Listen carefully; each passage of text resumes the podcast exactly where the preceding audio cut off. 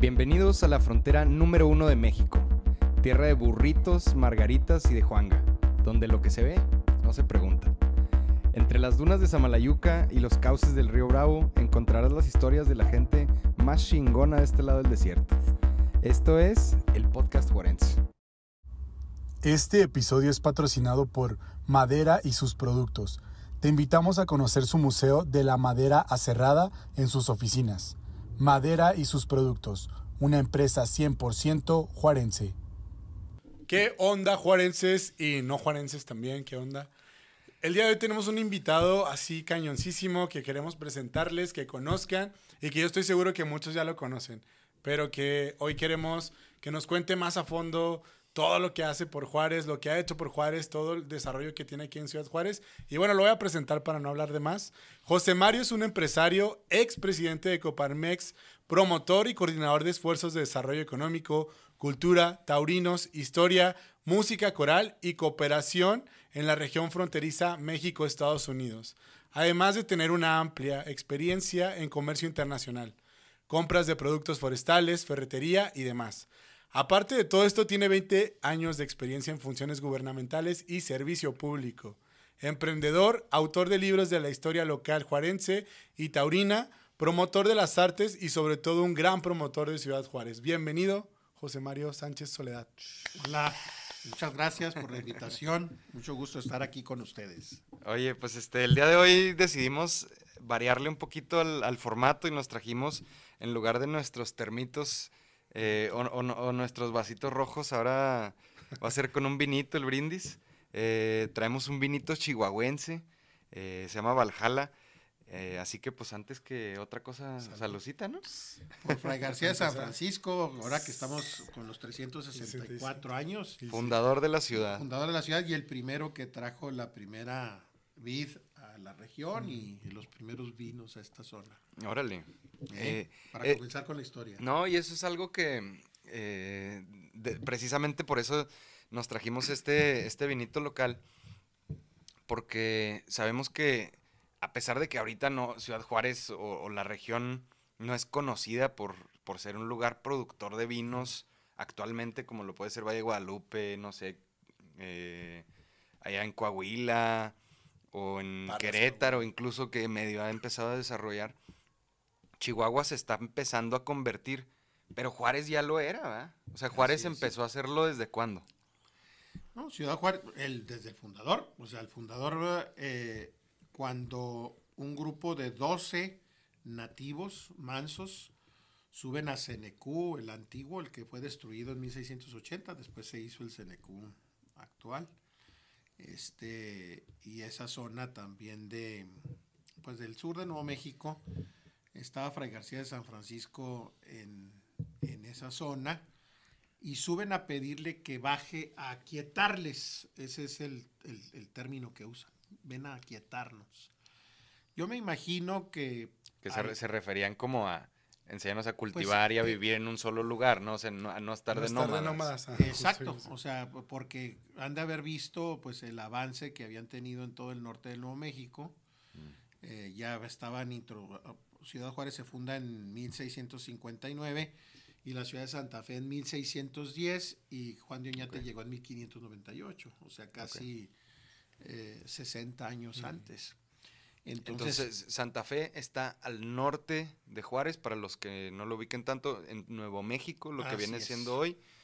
Y entonces Ciudad Juárez es una ciudad que es fundada de, nor- de afuera del centro de la República Hacia adentro. hacia, hacia adentro, ¿verdad? No tanto Así como todo lo demás que era expansión desde Sí, el centro. a nosotros nos llega la evangelización del norte, que es en cuestión, es curioso, ¿verdad? Porque Sí, la mayor sí. parte, bueno, dependiendo en dónde te, en qué altitud y latitud te encuentres en México, ¿verdad? Por- Sí, por porque los- si eres de Oaxaca, eres por, de por eso es el término del centro. Me Sí, explico, sí. por eso así es, pero todos los del norte, por lo regular, recibieron la evangelización desde el Desde el sur, del país y Juárez no. O sea, Juárez primeramente comienzan a, a fundan la ciudad de Santa Fe en 1610, eh, desarrollan una serie de comunidades, veintitantas comunidades, Española, Taos, eh, Albuquerque, Santa Fe mismo. Ok.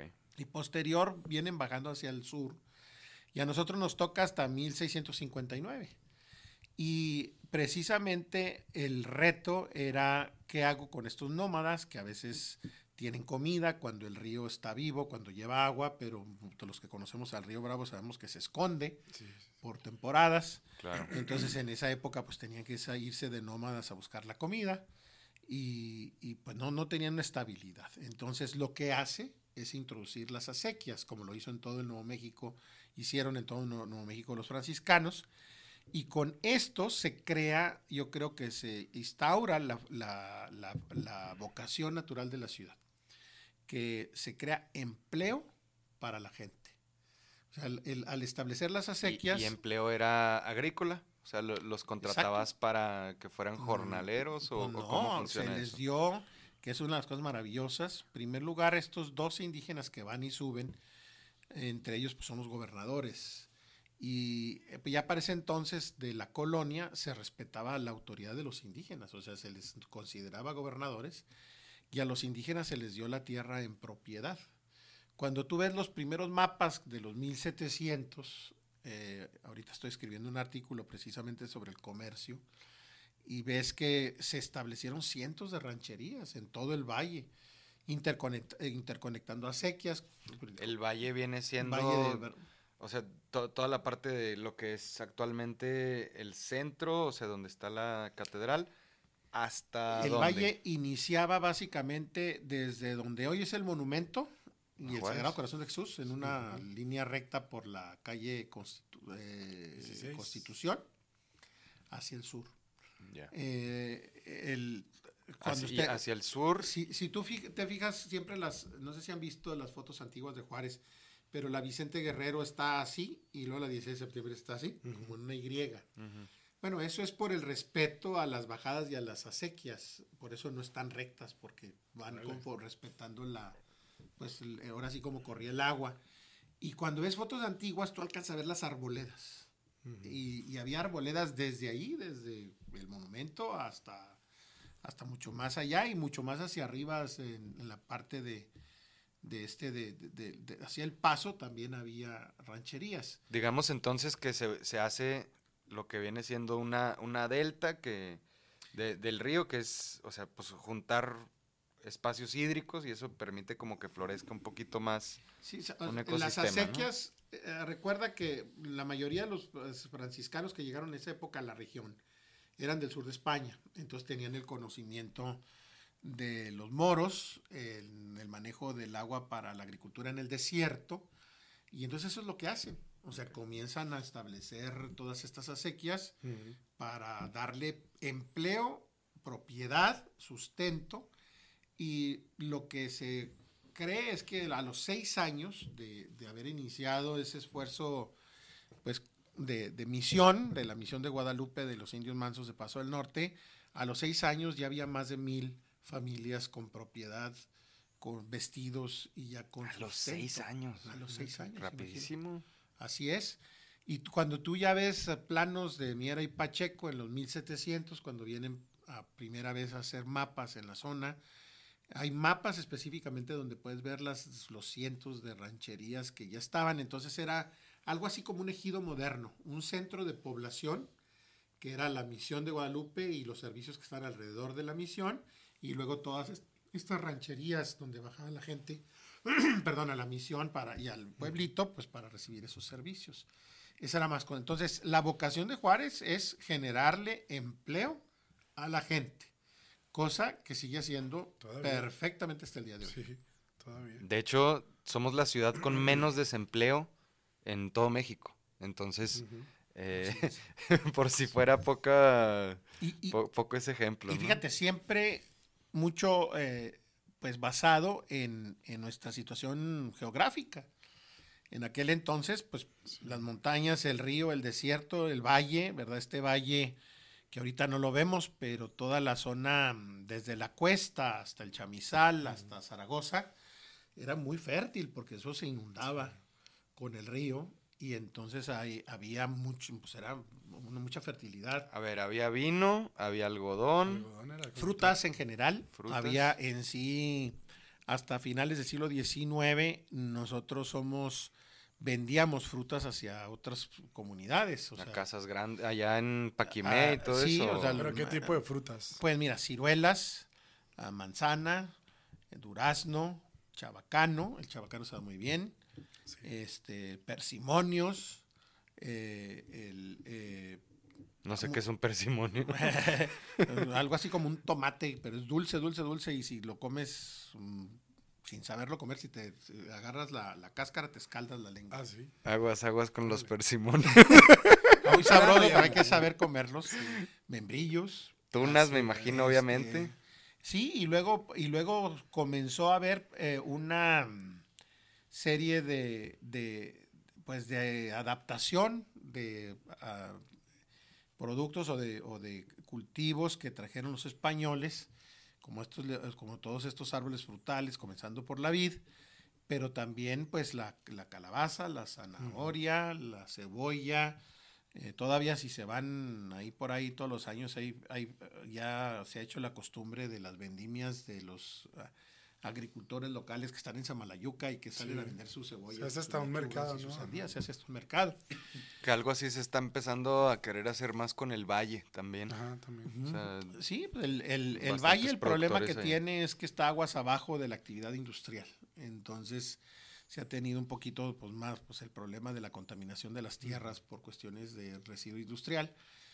Por eso es tan importante mantener Samalayuca, que tristemente pues, no se está cuidando lo necesario, porque es la, una de las pocas zonas que tenemos dentro del municipio donde hay agua y tierra fértil, aguas arriba de la actividad industrial.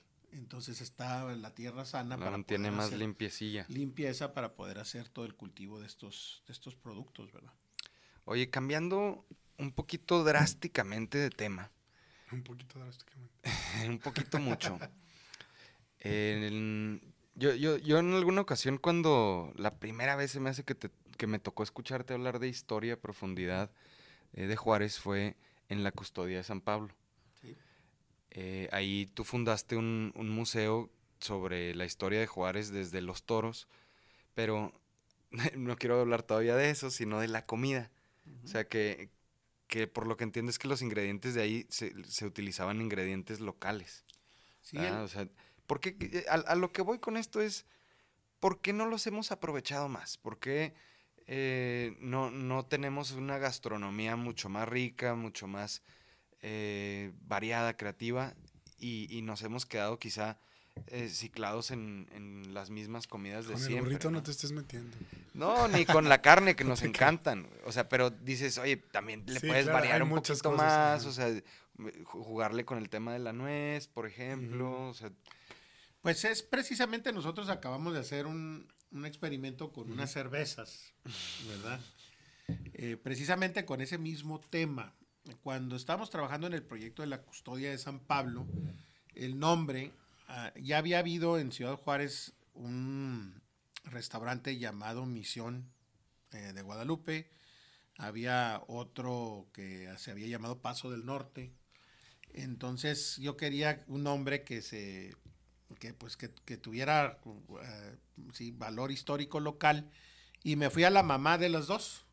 O sea que es la, la- la custodia de la conversión de San Pablo. Así se llamaba la autoridad franciscana que tenía su sede en Santa Fe y bajo la cual estaba la misión de Guadalupe. O sea los, los frailes franciscanos de aquí tenían que como autoridad eclesial a- en Santa Fe al custodio al custodio de San Pablo entonces, siguiendo con esa misma idea de, de- la historia local, ¿verdad?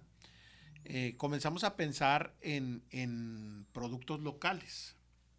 Entonces, a través de mis lecturas, mis lecturas que he hecho de, en la historia de Juárez, he encontrado relatos de lo que se comía, de lo que se comía en cada etapa. Por ejemplo, en la etapa nativa, sí, las cervezas, préstame una cerveza. Voy a sacar dos cervezas. La que sea, la saca- Sí, acábense el vino primero, Sí, cabrón. este, por ejemplo, es- esta cerveza es la, la cerveza nativa y los nativos tenían, comían aquí este, ah, manzanilla y miel.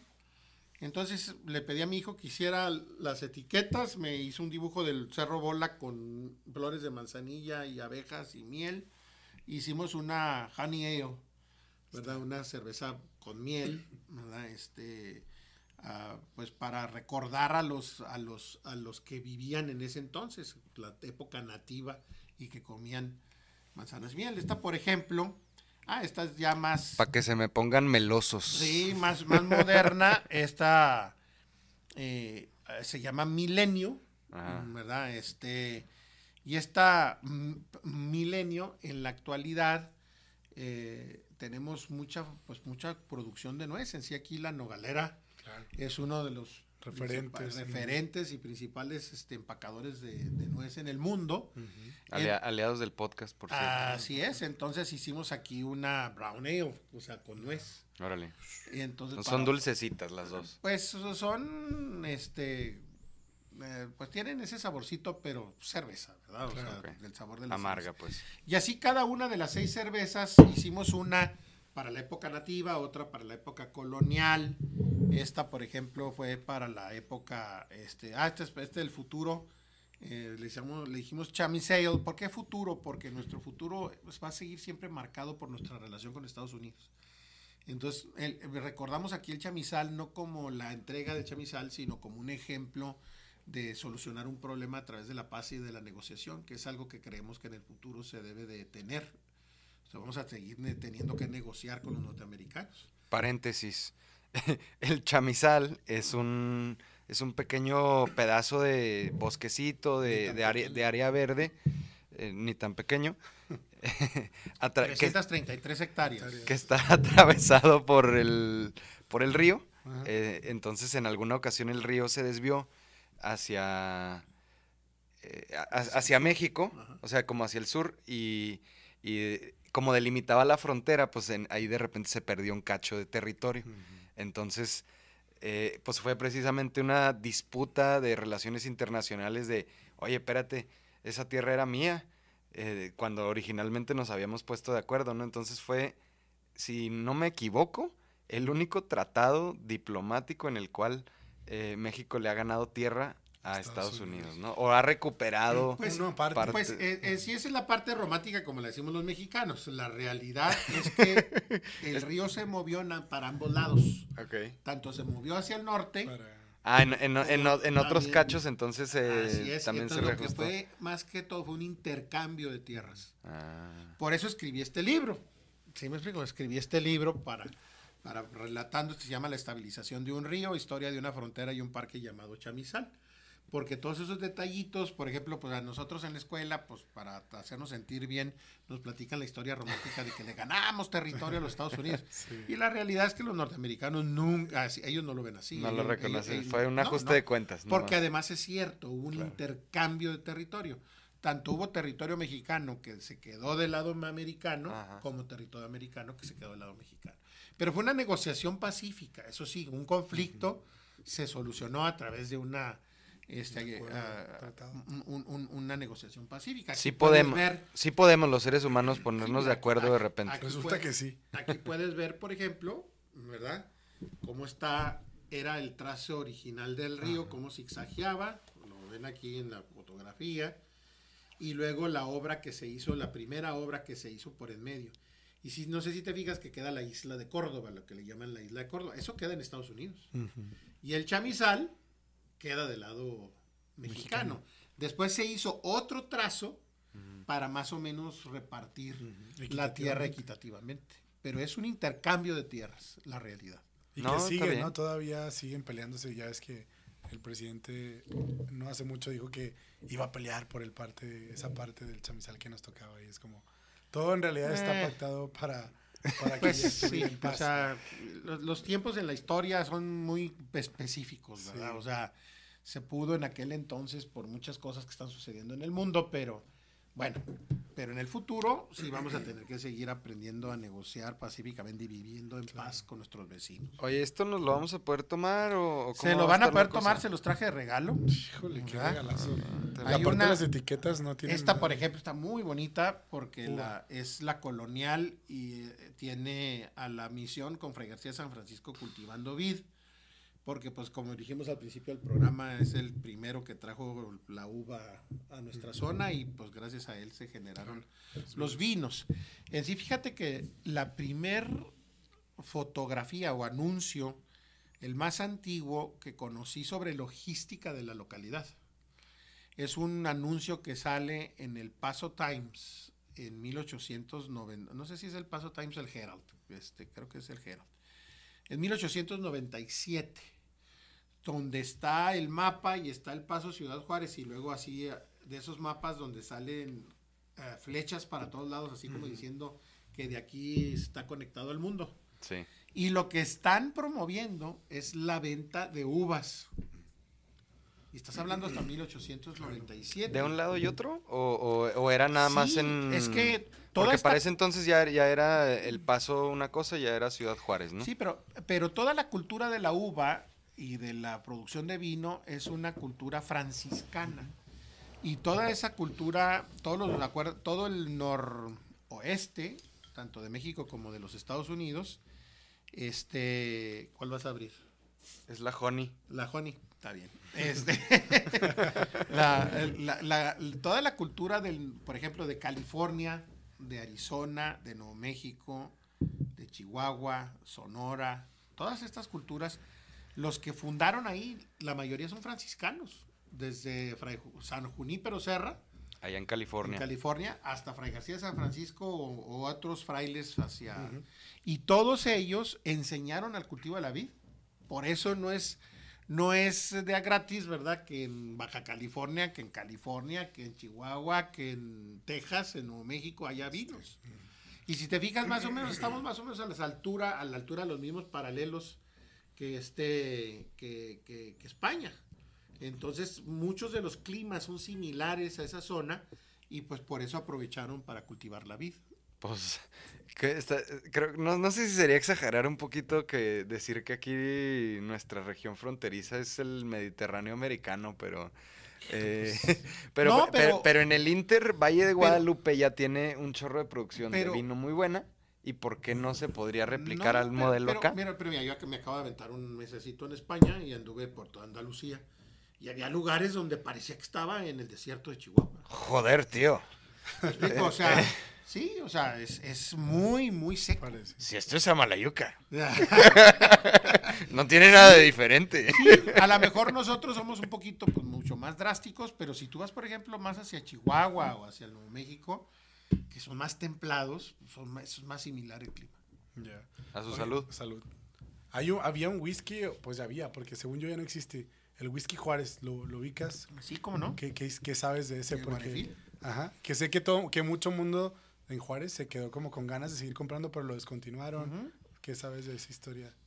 Pues mira, los, ¿Y, las- para cuándo lo ¿Y regresamos? para cuándo ¿Para vamos cuándo a lo regresar? regresamos? el, eh, a finales del siglo XIX, en todos los Estados Unidos comenzó algo que se llaman las leyes ba- bautistas o las leyes protestantes. Que eran de, de portarse bien a la Ajá, a rajatabla, Sí, ¿no? O no se de- puede sí, bailar, prohibición. no se puede Sí, jugar, la, la época de la prohibición. no había box, no había lucha, había la gente se tenía que comportar recatadamente Sí. según sus principios religiosos. Y eso comenzó... Al menos en público. Pues sí, y eso comenzó a, a- a- a tener un impacto político muy fuerte en todos los Estados Unidos. Eh, Eso claro. culmina en... ah, y, y mira, muchos de esos impactos, de esas leyes, eh, aquí tuvieron mucho impacto en nuestra ciudad. Eh, es un periodo bastante interesante. Sí, el día de hoy estoy, estaba leyendo artículos de 1920 en donde el juego no se prohibía, porque no se prohibió. Y los americanos están muy enojados porque supuestamente pues, habían hecho los revolucionarios que habían ganado la revolución el compromiso de acabar con el juego. O sea, en, en, en México, Juárez, sí. O sea, haz de cuenta. la los- revolución mexicana prometió acabar con las apuestas. algunos apoyos americanos que tuvieron. Los gringos querían que los mexicanos dejáramos de apostar. Apostar. Así es. Y entonces, entonces para que pues, fuéramos niños bien portados. Eh, Exacto. también. No, y porque decían que se- el dinero que los americanos venían a apostar, a jugar, a tomar, a bailar, a los toros, al box, a las apuestas, y dejaban la lana en Juárez, y esa ajá. era lana que les correspondía a ellos del lado americano.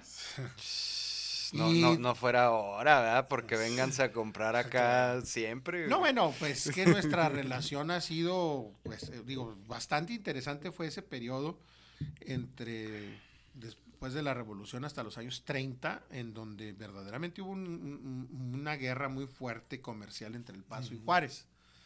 Este, no siempre ha sido como está ahorita. Claro. Este, y, y, y, en el- y entonces, ¿por qué te decía esto? Porque estábamos con el whisky. El whisky Juárez. Entonces, se prohibió el licor en todos los Estados Unidos por una enmienda constitucional. No sé si quieras bajar, Chévez. Entonces, este, el, por una enmienda constitucional, y entonces como no se podía producir, mm, algunos fabricantes de que el estado de, Kentucky, donde hacían el whisky, el bourbon, se vinieron y abrieron fábricas aquí, Aquí. en Ciudad Juárez. Y entonces aquí se, se, este, se abrían, se, se fabricaba eh, estas fa- este este Se, whisky. se- se trajeron acá las, las destileras para... Así es. para Entonces se fabricaba y se producía y se vendía aquí. Pero y no era juarense entonces 100%.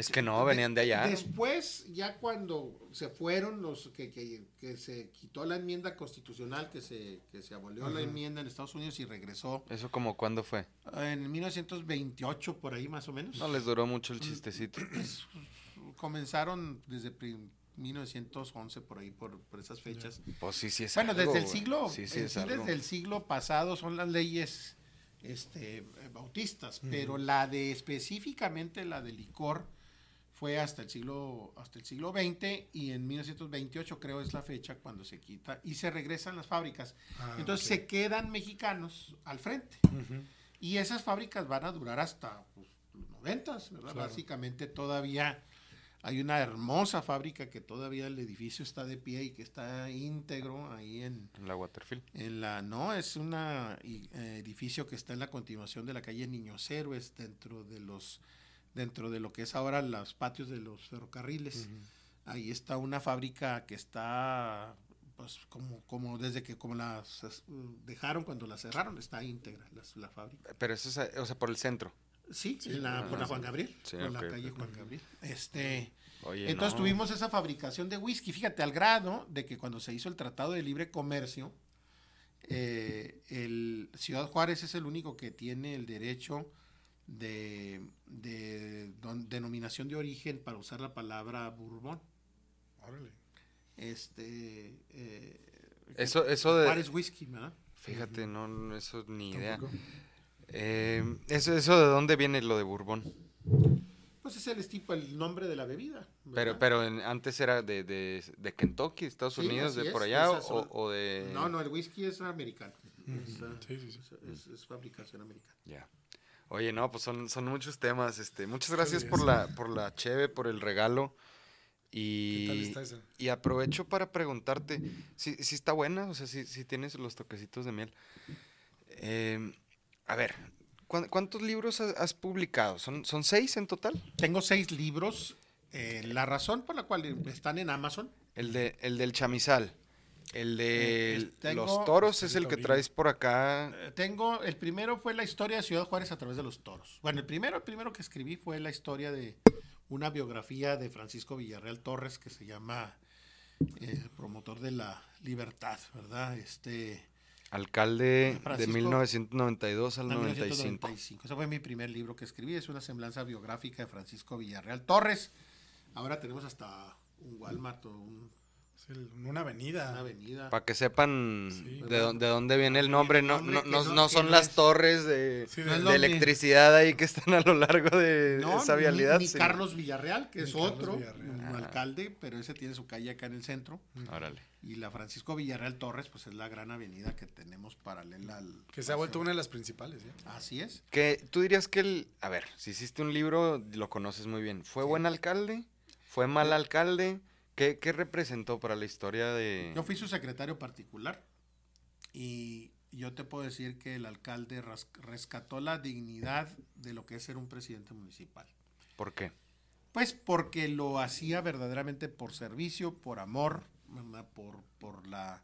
Él tenía una situación particular, pues tenía mucho dinero y podía darse ese lujo, vamos a llamarle así, pero a la No ciudad... venía, no venía a robar, no venía a hacer negocios. No, a la ciudad no le costó un peso, un Él. centavo él. O sea, todo su Ni una sola factura de comida. Ni una sola factura de comida, ni un clip, ni un litro de gasolina, ni la remodelación de su oficina, ni los viajes que hacía, ni las pachangas que hacía. Nada. La totalidad él lo pagó. ¿Y no era beneficiaba, gusto, ¿no? ¿no beneficiaba a sus compas empresarios?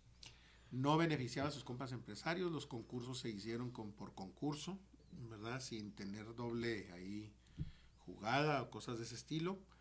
Eh, y entonces, pues veníamos de una época donde la autoridad municipal iba mermando su credibilidad y durante esos, esos tres años eh, de administración de Ciudad Villarreal, yo creo que el alcalde volvió a ser reconocido como una autoridad moral de la ciudad. Oye, algo que yo sé de él es que tenía cáncer antes de la es. de- antes de, de esa gestión y, y la candidatura. ¿Cómo estuvo esa historia de que él, si quieres tó- tómale, pero Pues mira, su, su esposa muere de cáncer, este primero, y luego a él le da cáncer.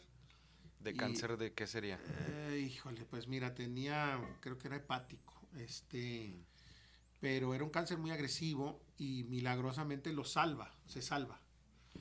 Como, como, ¿y qué tan cercano fue eso de lo de la muy candidatura? cercano, unos meses antes, vamos a llamarle así. O Bueno, un año, por decirlo, una cosa así, estaba en ese periodo. Entonces él decía que se preguntaba que para qué vivir.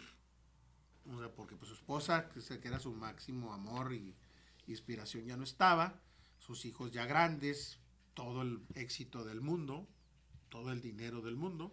De él eran las mueblerías Villarreal, sí, actualmente. Y, y muchos otros negocios, o sea, tiene mucho dinero. Eh, este, y entonces decía, bueno, ¿para qué, ¿para qué quiero dinero? ¿Para qué quiero? ¿Para qué vivo? No, ya, ¿Para ya qué?". estuvo, ya, ya, ya. Además estoy enfermo. Sí, imagínate. Así es, entonces, pero, pero logra sanarse del cáncer. Entonces él, eh, pues dice, pues es para servir. Y entonces es cuando lo invitan a ser presidente alcalde, ¿verdad? Y, y acepta, porque nunca había aceptado en sí. Él había estado presente en muchos de los movimientos democráticos anteriores en México. Por ejemplo, fue el uno de los principales financiadores de la campaña del Maquillo, de Cloutier. Y pues siempre estaba tras bambalinas, ¿verdad? Buscando un cambio democrático en ese entonces en México. Y, y- pero él nunca había querido ser el actor, ¿verdad? Entonces, pues Principal. acepta ser alcalde y nos toca estar muy cerca de él y verdaderamente, pues mira, el Instituto Municipal de Investigación y Planeaciones, esta idea de planear la ciudad que no han logrado concretizarse lo suficiente, pero esto, idea por lo menos de servir y la honestidad, pues recobrar, darle a un alcalde la figura de, de- autoridad moral no es fácil. ¿eh? O sea, un alcalde puede tener la figura de autoridad porque la tiene, pero pues a lo mejor a veces se le cuestiona su honestidad o que ande haciendo negocios o se ande comprando cosas o cosas así. Mira, no por nada la gente dice lo que dice, que todos los políticos son iguales, porque han sido una serie de malas experiencias que, que no demuestran lo contrario. Puedes tener la autoridad, pero la autoridad moral es difícil. Es de- difícil, de ¿verdad? tener, Y para mí, Francisco Villarreal seguirá siendo una autoridad moral en esta ciudad. Tú también has sido político. Eh, has sido político, empresario, artista, promotor cultural, historiador. ¿Con cuál te identificas más? Yo creo que yo soy artista por naturaleza. ¿Por qué? Pues porque el, el, eh, las, me gusta mucho eh, tratar de observar tanto de mi entorno como de las personas eh, la belleza y, y ver esa belleza y luego yo traducirla con algo que yo puedo hacer. Eso a mí me, sati- me satisface mucho.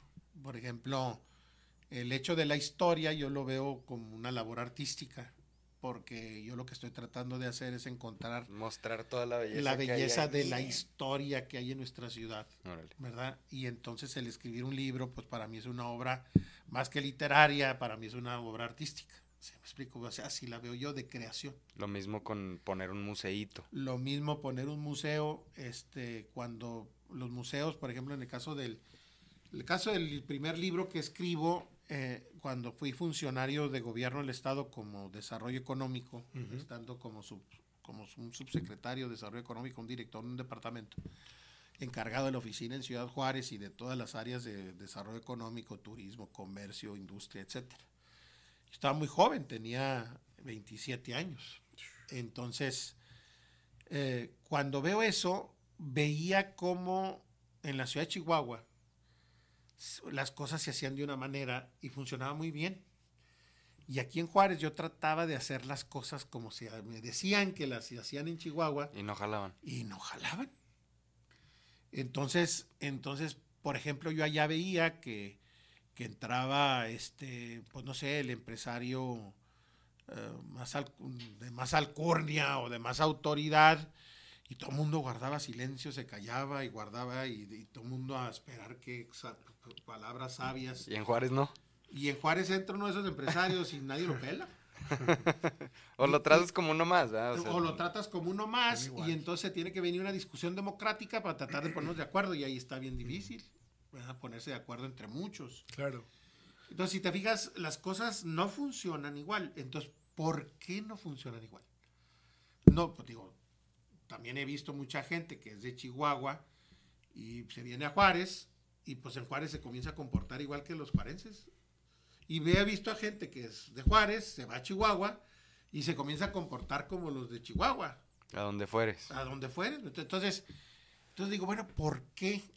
Entonces, platicando una vez con un historiador, con un, estaba el responsable del archivo municipal, siendo yo funcionario, me dice, oiga, pues mire, si quiere entender a la ciudad y el por qué, pónganse a, a buscar en su historia antigua y va a ver que le va a, este, a, pues a, explicar el por qué.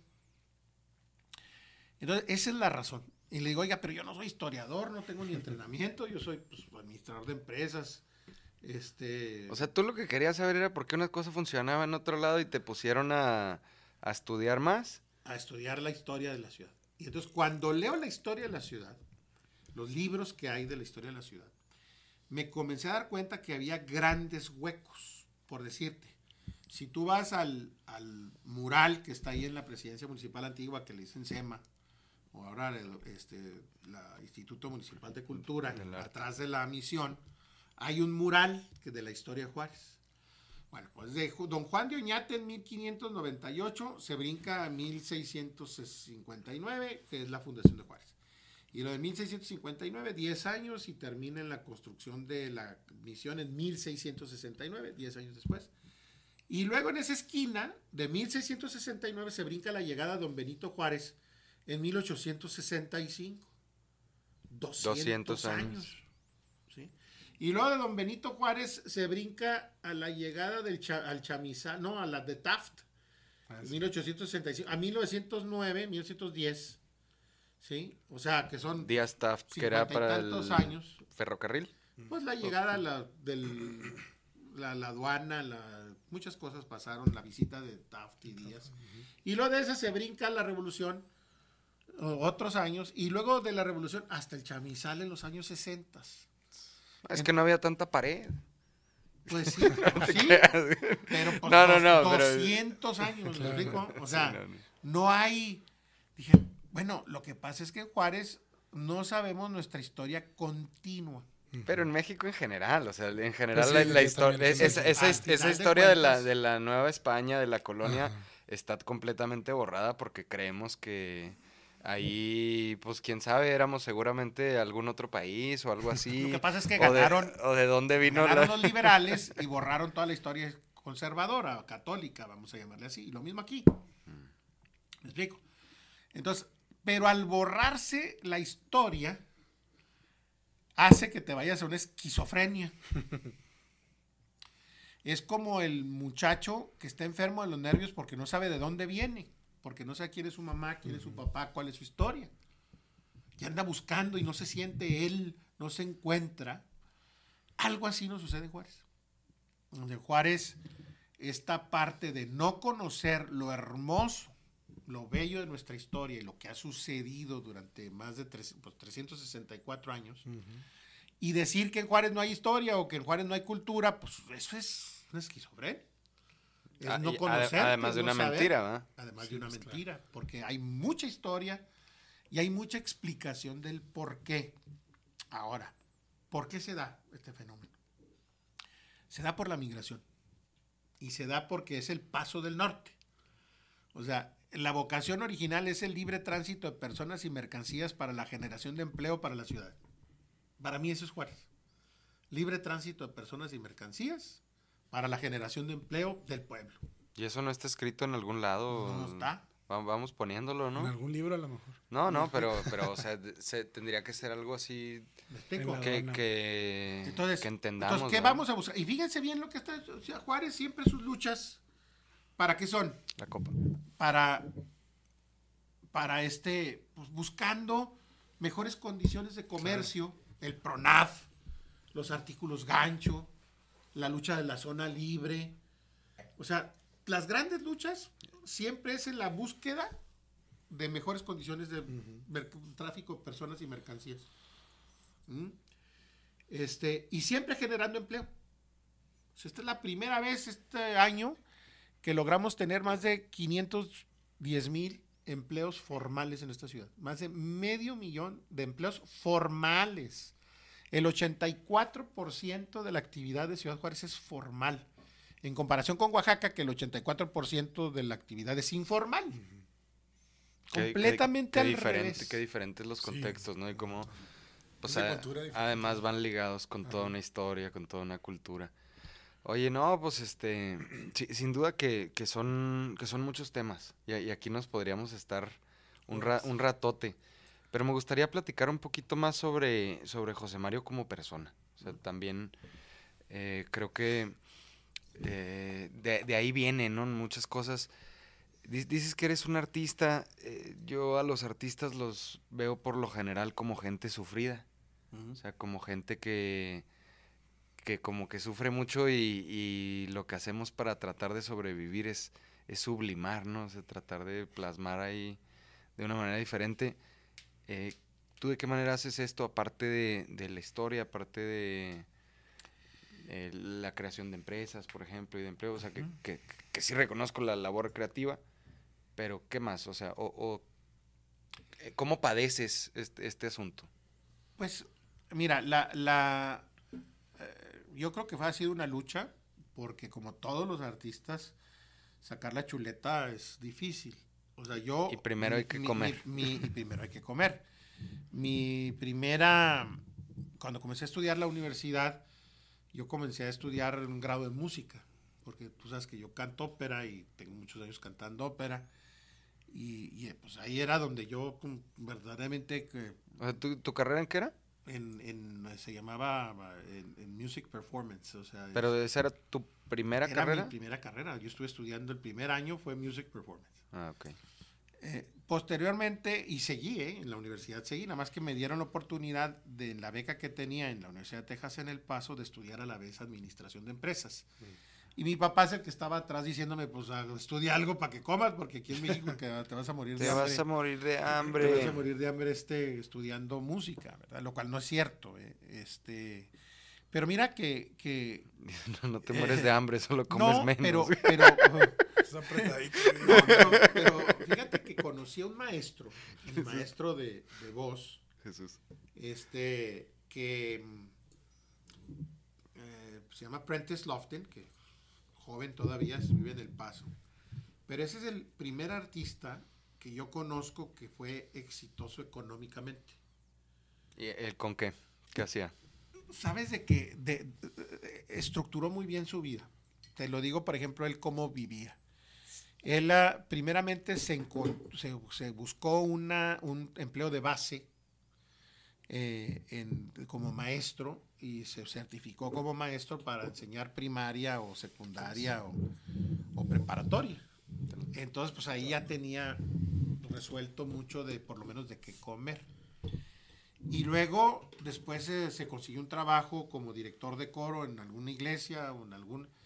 Y luego daba sus clases personales y luego tenía tiempo pues, todavía para presentarse artísticamente cantando, siendo contratado para cantar con alguna sinfónica o algo así.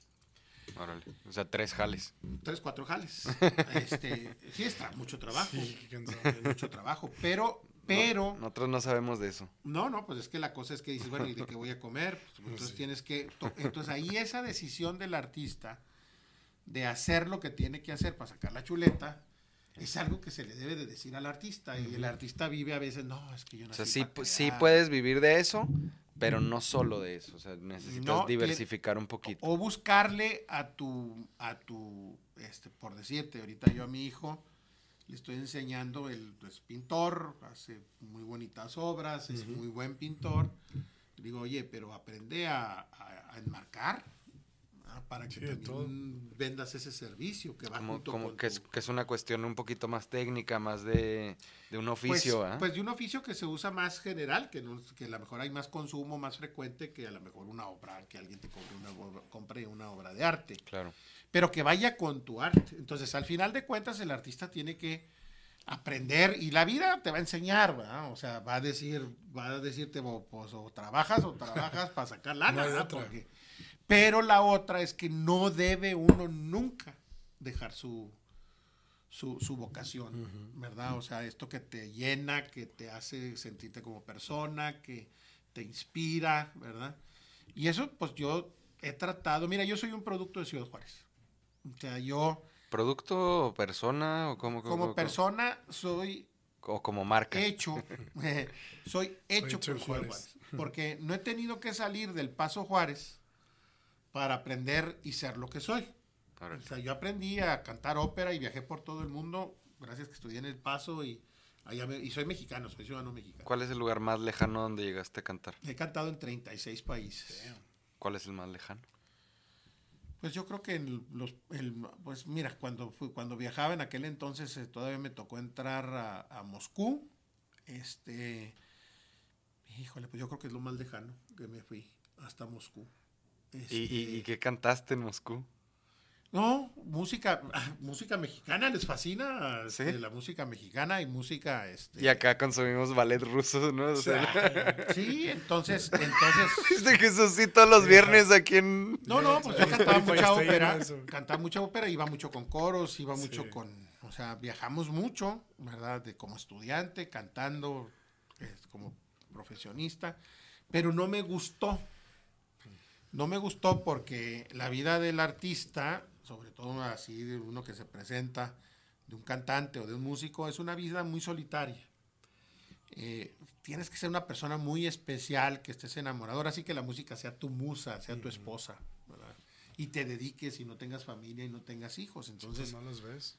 ¿eh? No los ves, aunque quieras, ¿no? Sí, o sea, es muy difícil. Pues, eh, hay, hay cantantes muy famosos, yo por ejemplo, se me viene siempre Plácido Domingo, pero porque la esposa siempre estuvo ahí atrás de él. ¿Y cuánto tiempo estuviste cantando tú entonces? O sea, así viajando y todo eso. Como unos 3, 4 años. Tres, cuatro años. Sí, En tus este, veintes. Sí, desde los 19, porque me gradué muy chico. Entonces, entonces, este, pero pues venía y aquí estaba y lo me iba y regresaba, pero no me gustaba, ¿sí me explico? Porque eh, uno se conoce y dice uno, híjole, a mí la soledad no me va a venir nada bien. O sea, si estoy solo, este, quién sabe qué hubiera, ¿Quién sabe qué hubiera hecho? qué hubiera hecho. Acabo, acabo muerto ahí en un... Pues sí, y eran tiempos muy cuarto de difíciles, hotel, los cabrón. ochentas, ¿verdad? Entonces, este, Sí.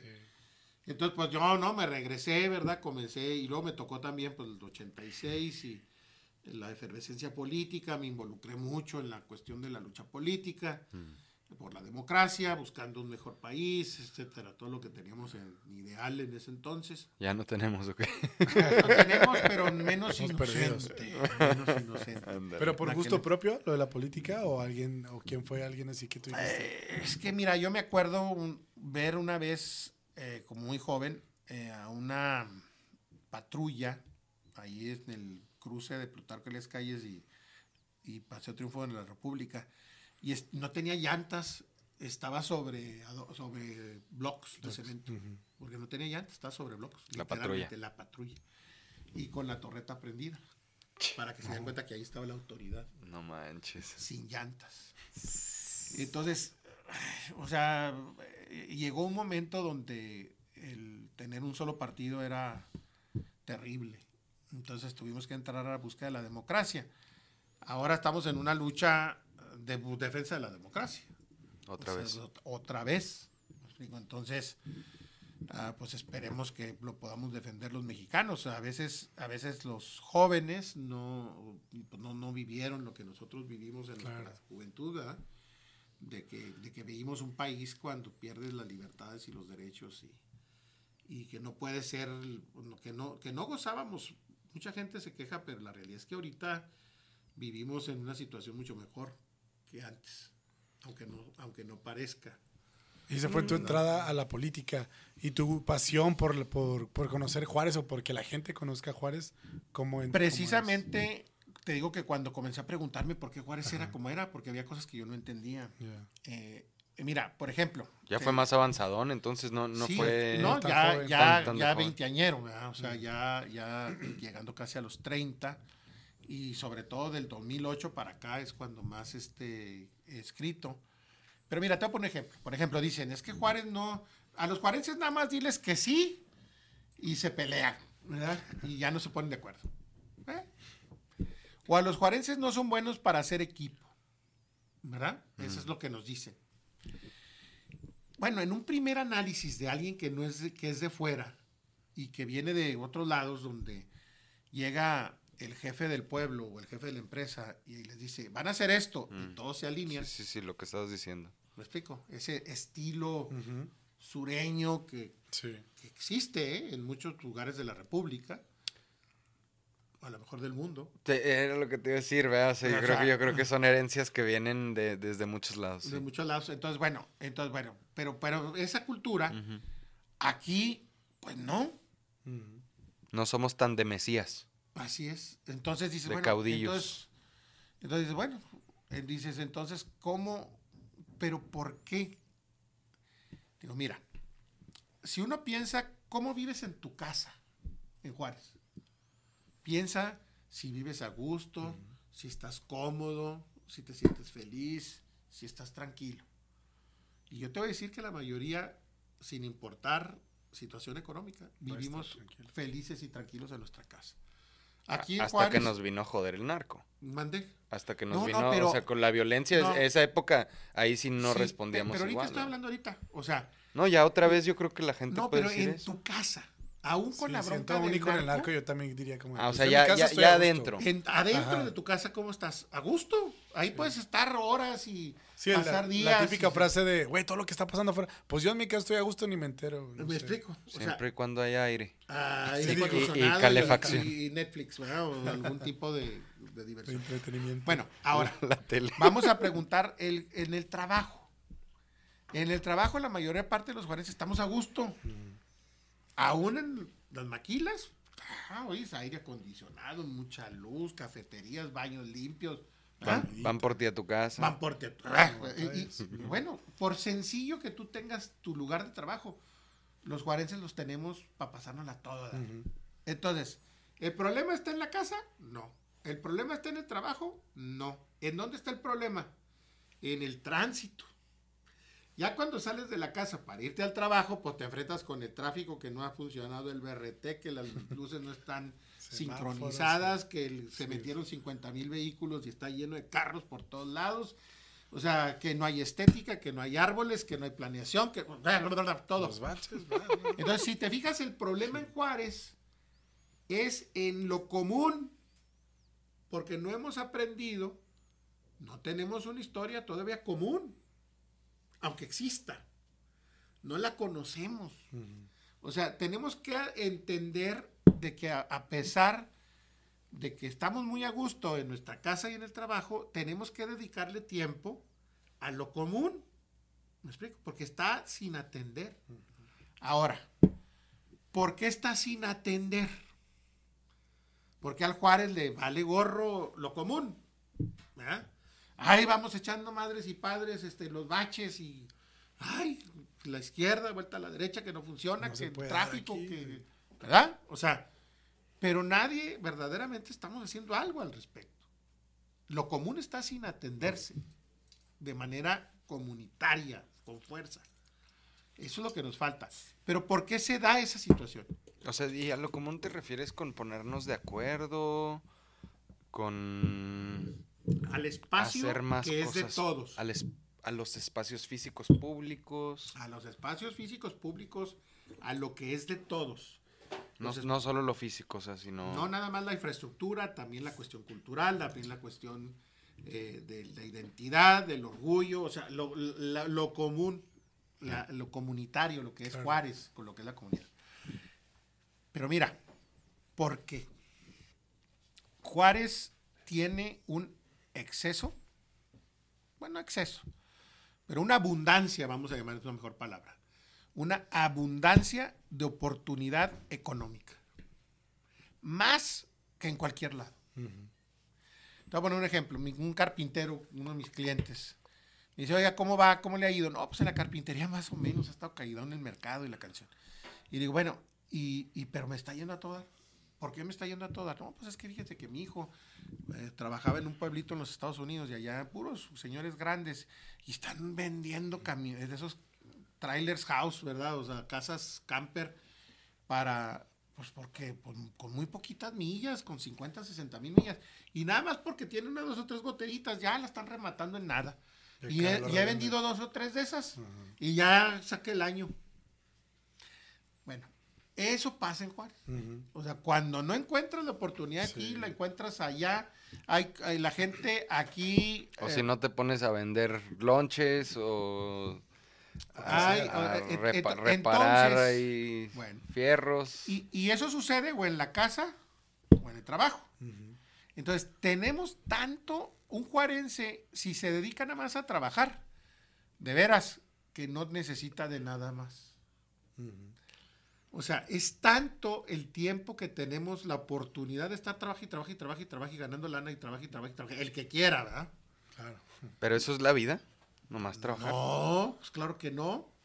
Sí, pero- sí, porque sonó así como Bueno, que... pues es Esclavos. que- no, no, es que no lo estoy promoviendo, te estoy diciendo Sí, no, que es no, lo no. que sucede. Claro. O sea, lo que está sucediendo es que la gente no sale de su trabajo, de su casa y de su trabajo. Y de su Porque- cheve y porque- fiesta, y su- fiesta bueno, en el ya, descansito. Y su fiesta de descansito, pero no le estamos dedicando tiempo a lo común. ¿sí? ¿Sí? Estás, estás absorbido por la dinámica Ahora, porque, de producción. porque mira, esto, esto, esto que nos dicen es que los juarenses no saben hacer equipo. Bueno, pues tú has tenido aquí, tú, yo pienso en las grandes empresas juarenses, un Smart, ¿verdad? Una Nogalera, un Novamex. no, si hacen sea, equipo. Pues claro, entonces saben o no saben hacer los juarenses equipo. El chiste es motivarlos. No, Esa- el ellos saben, los juarenses sabemos ser equipo. Lo que no hemos logrado es ya la necesidad, entender Despertar. o- despertar que esta ciudad, al ser ya una ciudad que ya no va a ser un pueblito, sino que ya es una metrópoli, Sí, ¿sí? En donde ya tenemos un millón, deja que lleguemos a dos millones de habitantes. pues ya casi. ¿Para cuándo? Pues unos dos, tres Estamos años. con millón y medio. Unos 700 ya, según yo. 700. Ahorita deberíamos de andar cerca ya por la pérdida que tuvimos de casi 300 mil en la época de la violencia, pues por eso vamos atrás. Pero ya deberíamos de andar cerca de los 2 millones de habitantes. Imagínate cómo estaríamos ahorita con 400 mil más en las calles. Sí. O sea, la, la propuesta común se tiene que dar a fuerza. O sea, porque si no lo resolvemos, vamos a vivir problemas muy fuertes en, en materia comunitaria. Yo creo que estamos en un punto de quiebre ahorita en, en la historia de Juárez. Como está creciendo tanto la ciudad, o nos empezamos a convertir en lo que tenemos de potencial, que es una metrópoli intercultural, dinámica, de muchísima transferencia de conocimientos, de experiencias, de dinero y, o sea, y de capital en general, o nos empieza a ganar totalmente la problemática social de que no somos capaces de responderle a la gente que viene a esta oportunidad. O sea, porque no todo es, es un chequecito, porque además, sobre todo, si el cheque no es tan grande, Así es. pues tu vida eh, se queda corta. ¿No? Y, Sí. y- y- y por eso caemos en dinámicas de tanta desigualdad. De, dices, oye, hay, hay zonas en la ciudad que están bien bonitas, que tienen agua, que tienen pastito, arbolitos y la madre. Sí, te vas a ir Y a otras, o sea, estás en medio de la duna. O sea, de es. repente sopla el viento y, y tienes que volver a lavar porque tu ropa se empanizó, cabrón. Y una gran injusticia, porque mira, en, en la época más violenta de los 2008-2010, perdimos 300 mil personas alrededor de más o menos unas uh, a 9 mil empresas y como 20 mil empresarios se fueron. Pero de esas 300 mil personas, eh, se quedó, ese más o menos equiparable al 30% de la población. Pero se quedó un 70% de la población. Entonces, ese 70% de la población que se queda, se queda o nos quedamos, fue o porque no nos quisimos ir o porque no se pueden ir. Claro. ¿Me explico? Entonces yo digo, yo por lo menos mi pensamiento y lo que ahora me motiva a mí es que yo ya no pienso en ese 30% que se puede ir, porque ese se defiende solito y se va si tiene que defenderse. Yo creo que donde debe de estar el enfoque es en ese 70% que se queda. O sea, aquí en, en, esta ciudad necesitamos pensar precisamente en, en, en, todas estas partes que están completamente abandonadas de la mano de Dios y, y, y, y, resolver los asuntos. Y tiene que ser muy creativo, ¿verdad? O sea, a lo mejor no todos los lugares se tienen, se tienen que pavimentar, pero sí todos los lugares pueden tener más plantas. Este, a lo mejor no todos los lugares se pueden poner este uh, cemento, pero a lo mejor sí unos sí se pueden empedrar. O, digo, hay soluciones creativas en otros países en donde la calidad de vida la tenemos que aumentar.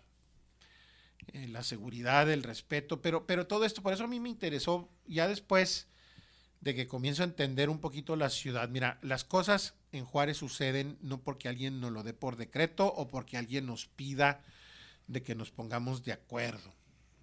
Eso no. Yo creo que es más, cuando le dices a los juarenses, habiendo estado en la presidencia de Coparmex y cuando le pides a, allá a todos los líderes empresariales que se pongan de acuerdo, es como decirles que, que se pongan a luchar. ¿no? Que se agarren a fregazos. Sí, que se agarren a fregazos. Este, no, o sea, pero sí vi, por ejemplo, al sector empresarial en la pandemia que comenzó a haber respuestas respuestas individuales de personas, de organizaciones, de empresas. Y para eso sí somos muy buenos para sumarnos. ¿eh? Y nos sumamos todos y comenzamos un movimiento que acabamos vacunando a la totalidad de la población con una inversión de más de 8 millones de dólares, puesta por, por los juarenses, por la iniciativa privada, por la sociedad civil, ¿eh? para vacunarse. Le ayudamos al gobierno federal. El gobierno federal ponía las vacunas, pero nosotros pagamos. El líquido pagábamos los, los, los, los, insumos de sillas, insumos. mesas, baños, así es. algodón. Y así es. Ustedes estuvieron haciendo Fundación un poquito Paso de eso. Norte fue quien administraba. Sí, ya ves ahí en la fundación, ya ves que el, abrió la cuenta este muchachito El Ochoa. Auxilium, ajá, con Ochoa. Con Ochoa. Sí. Y es un muchachito de catedral que dice, sí. oye, ¿cómo es posible que en mi ciudad no, no tengamos ni para algodón? Uh -huh. Y abrió una cuenta, él como alumno él solo. de 17 años, creo. De 17 tenía. años. Abre una cuenta en la fundación uh -huh. y esa cuenta fue la que usamos los empresarios sí. y la maquila para depositar dinero. Literal. Y fue lo que hizo posible que se pudieran juntar los 8 millones de dólares para poder vacunar a todo Juárez. Y fue de las primeras ciudades no que se, se vacunó en, en, en, en estado, el país, ¿no? ¿no? en el país. Así es. Aquí, aquí Tijuana, ¿verdad? Porque también Tijuana hizo muchas cosas similares y allá les ayudó el presidente porque les uh -huh. mandó casi todas las vacunas para la sí, frontera yeah. que había donado Estados Unidos. Uh -huh. Y nosotros, nosotros le tuvimos que meter el sector, la sociedad civil, el sector empresarial. La industria maquiladora fue tremendamente este, generosa, uh -huh. ¿verdad? Este, nos donaron, por ejemplo, 30 mil este, a vacunas, vacunas, del condado del Paso y fue, hicimos todo un operativo en Tornillo, se hizo todo un operativo sí. en Tornillo para llevar al, al personal, costaba 60 dólares en sí. camiones para, para vacunarlos en medio del puente. Y el dinero, los 60 dólares, era para pagar el transporte y al doctor que iba al medio del puente a vacunar. Tal cual. Entonces, fíjate, en Juárez las cosas se hacen por movimiento. Por movimiento económico también, ¿no? O sea, porque dices, sí, claro. Porque, o sea, porque, claro. porque, todos los maquileros era como que no puedo parar producción, no puedo parar Obviamente, lo que es necesito, lo que sea, sí, pues, ahí está. Pues, pues, sí, pero mira, a mí me Pero tocó. porque es esta lógica de Pierdo más si no vacuno de, que si vacuno. De, estamos, o sea, yo creo que es lo que hemos dicho tantas veces, o sea, que aquí la gente viene a eso, viene a producir, viene a salir adelante y, y operamos como en esa lógica, tanto para bien como para mal.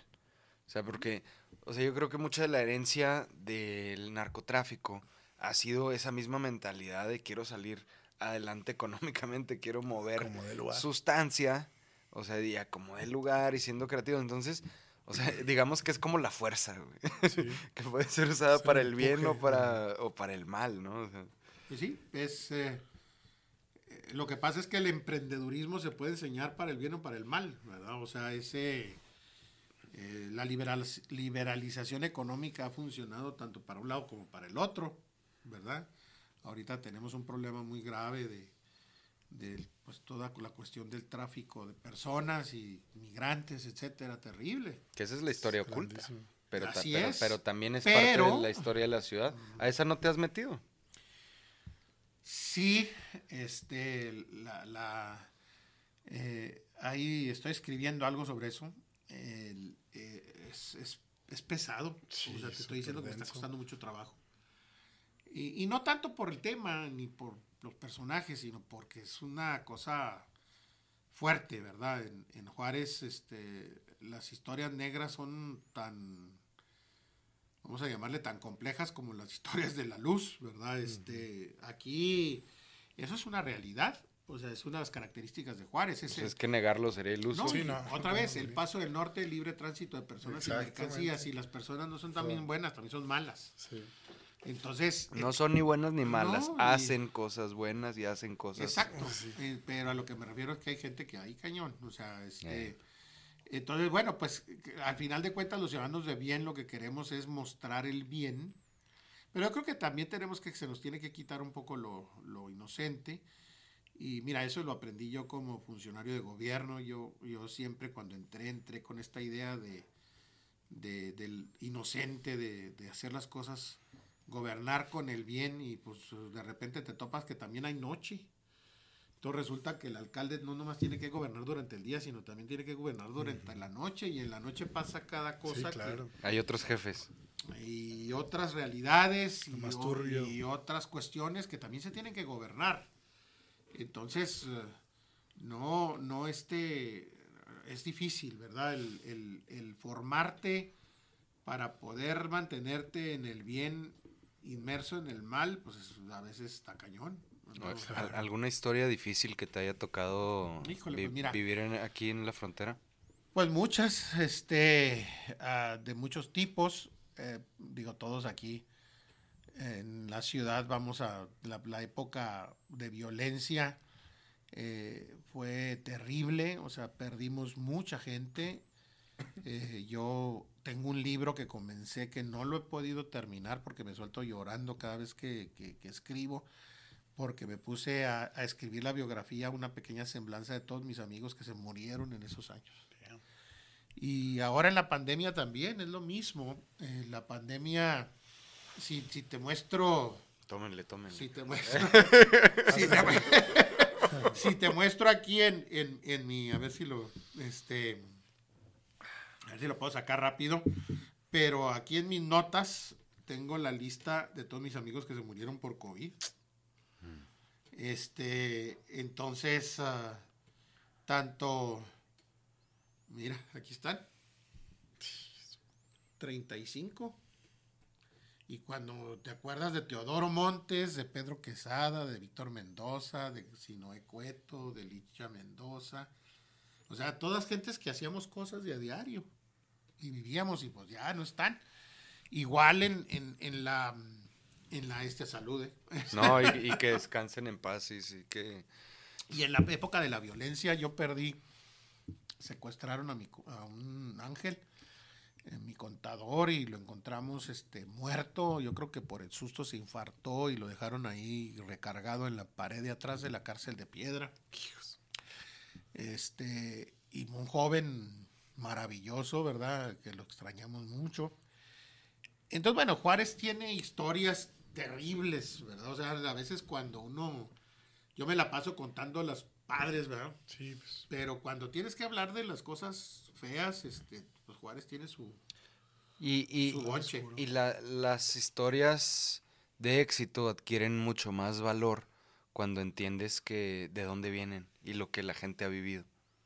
Sea, sí, por- porque por la realidad es que hemos tenido los juarenses que tener una resiliencia y un coraje para salir adelante, ¿verdad? O sea, este, yo por eso quiero mucho la ciudad y, y quiero mucho a mis amigos este, de generación porque pues nos ha tocado eh, estas dos experiencias tan terribles que fue la crisis de la violencia y, y la crisis de la pandemia. Pero bueno, nunca nos echamos para atrás, nunca nos hemos echado para atrás. Ahí Juárez también tiene muchos ejemplos de resiliencia y de creación de instituciones, ¿verdad? Para, para hacerle frente al asunto. Y esa es la característica de Juárez, o sea, el, el aquí el desierto, porque yo a veces escucho con todo respeto a mis compañeros del resto del estado que dicen que somos bárbaros del norte, los vencedores del desierto. Pues, ¿cuál desierto? Pues si vas a Casas Grandes o ves a Chihuahua Sí, y todo lo demás, pues está toda más. No, bueno, también está muy árido en comparación No, con el sur, ¿verdad? No, Pero hombre, o sea, le salen a todas los arbolitos y los encinos les crecen más grandes y los árboles están más suaves.